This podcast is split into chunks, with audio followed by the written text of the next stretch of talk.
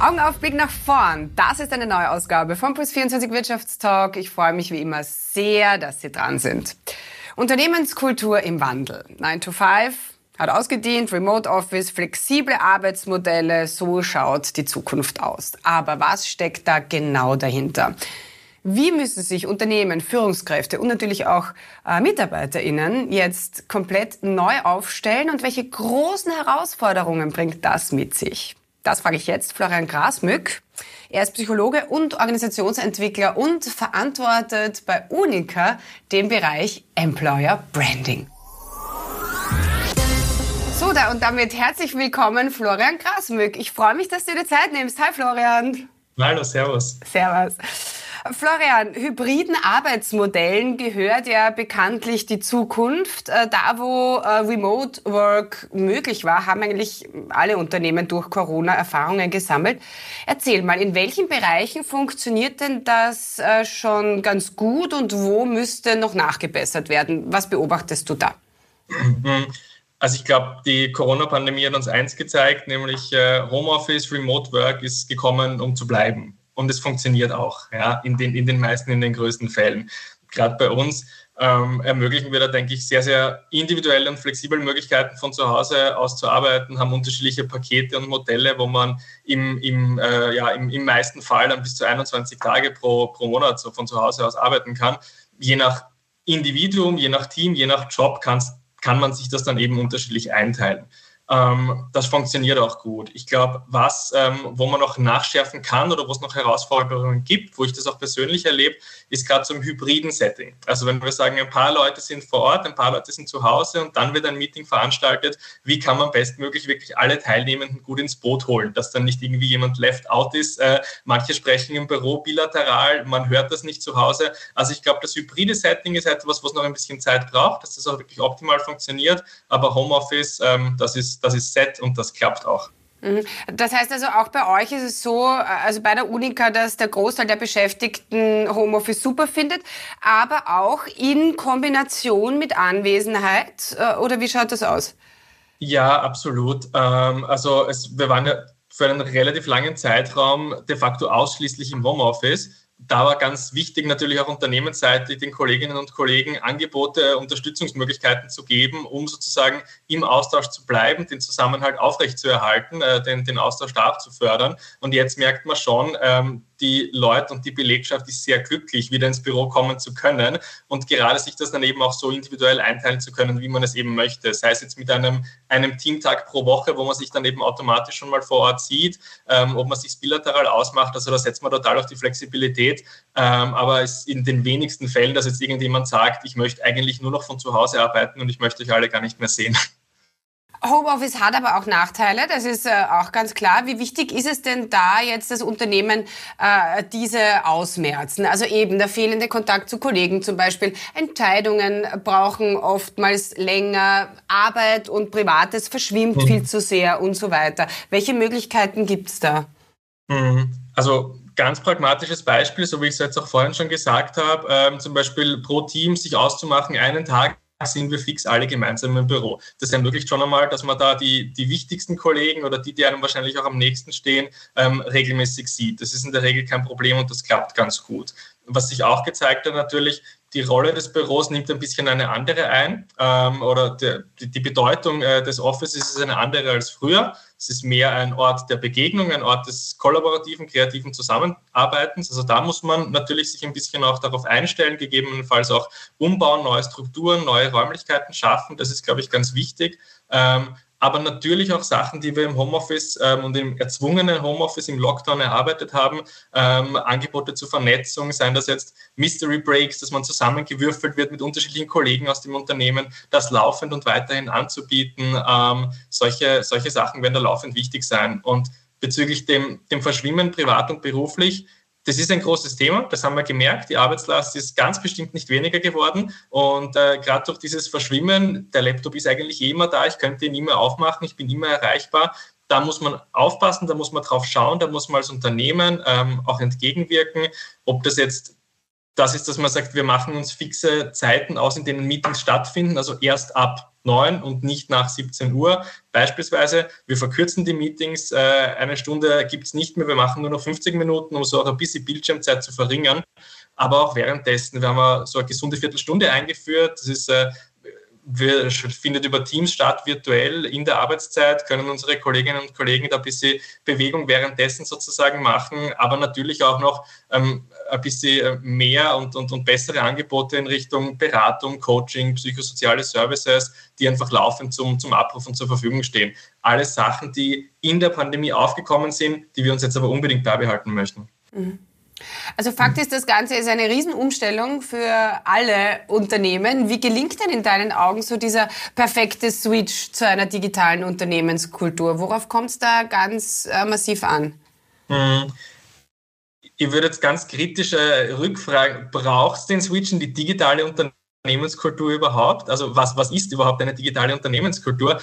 Kleines Beispiel, na, wir hatten letzte Woche äh, unser Sommerfest vom Unternehmen. Ganz, ganz viele Leute haben sich in echt gesehen. Viele Kolleginnen aus unseren internationalen Schwestergesellschaften waren, waren auch da.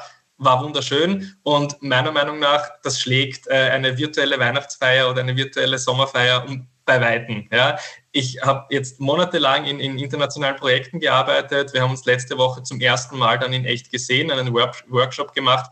Das hat eine extrem starke Wirkung.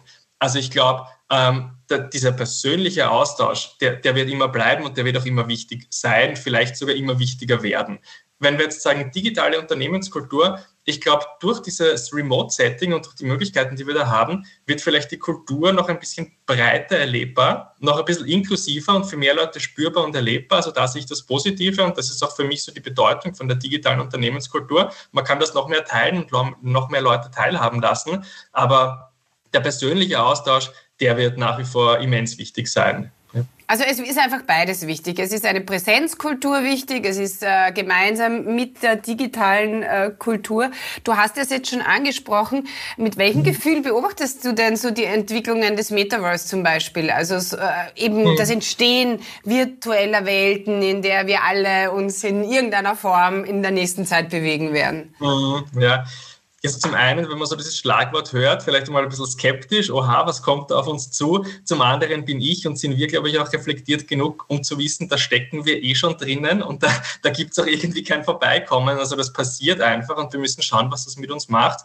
Ich stelle mir eher die Frage, was bedeutet das für uns als Unternehmen? Was bedeutet das für uns als Versicherung? Also gerade wenn wir ähm, denken an Kundinnen, Kundengespräche, Beratungsgespräche, dann wird es dadurch sicher neue Möglichkeiten geben, die sich eröffnen. Ich meine, digital gibt es das ja alles schon, aber wenn wir uns dann wirklich in einem virtuellen Raum treffen mit, äh, mit irgendwelchen ja, VR-Brillen oder so, das würde nochmal neue Möglichkeiten eröffnen. Was ich aber da auch wieder dazu sagen muss, und das wissen wir auch aus der Vergangenheit, besonders wichtige Gespräche, wir sprechen vielleicht von wirklich, ich schließe eine Versicherung ab oder ich habe ein wichtiges Mitarbeiterinnengespräch, das sind Sachen, die dann schon meistens wirklich noch vor Ort physisch passieren. Mhm.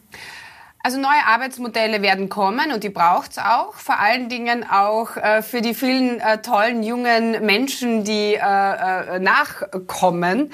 Ähm, da geht's oh. ja, um ehrlich zu sein, ohne flache Hierarchien, ohne flexibles Arbeiten, gutes Geld, super Work-Life-Balance und so weiter.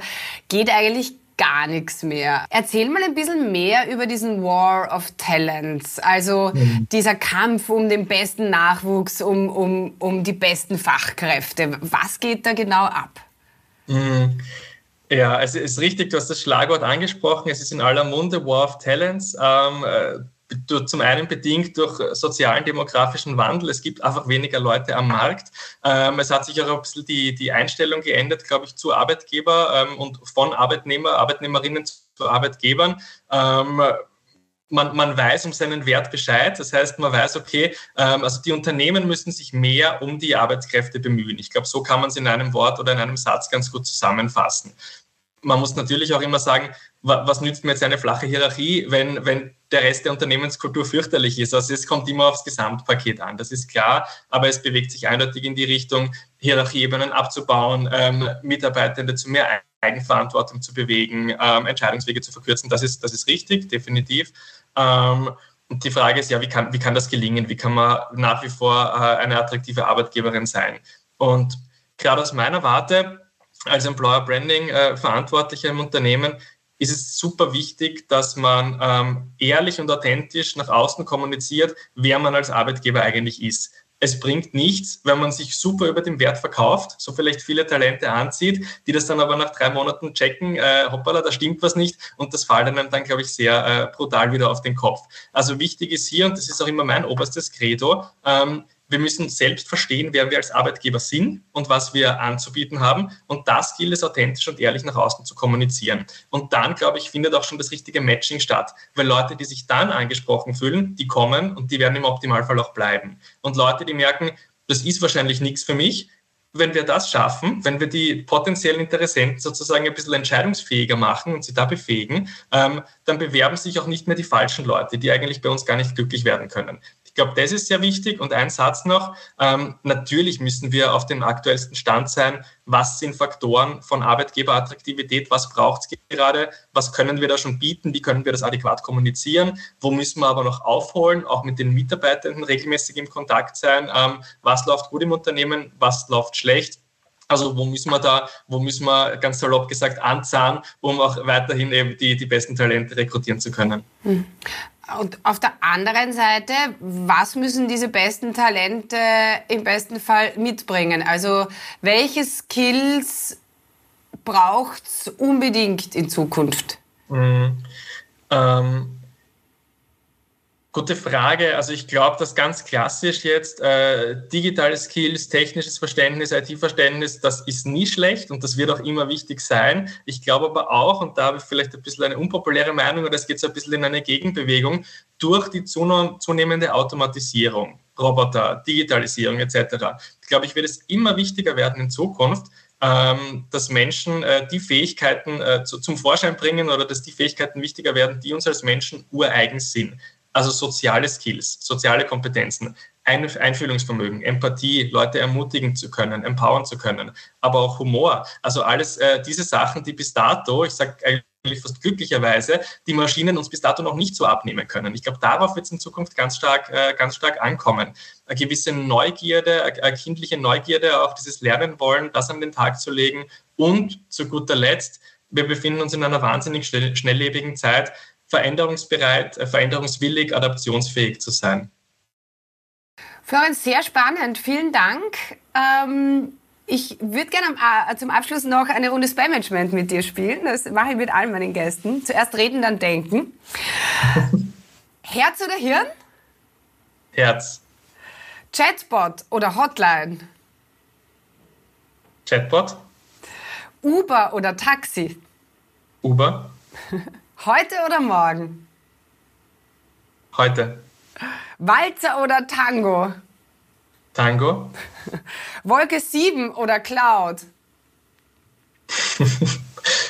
Wolke 7. Oh, träumen oder aufwachen? Träumen. Florian, danke und alles, alles Gute. Schönen Sommer wünsche ich dir. Vielen, vielen Dank. Bye, bye. Ciao. Danke. Ciao. Damit danke für die Aufmerksamkeit. Das war der Puls 24 Wirtschaftstalk für heute. Wir machen jetzt mal Sommerpause und sind im September wieder frisch zurück mit unserer kleinen feinen Sendung. Damit der Abschied nicht ganz so schwer fällt, alle Folgen gibt's als Podcast auf allen gängigen Plattformen. Ja, wundervollen Urlaub und alles Schöne.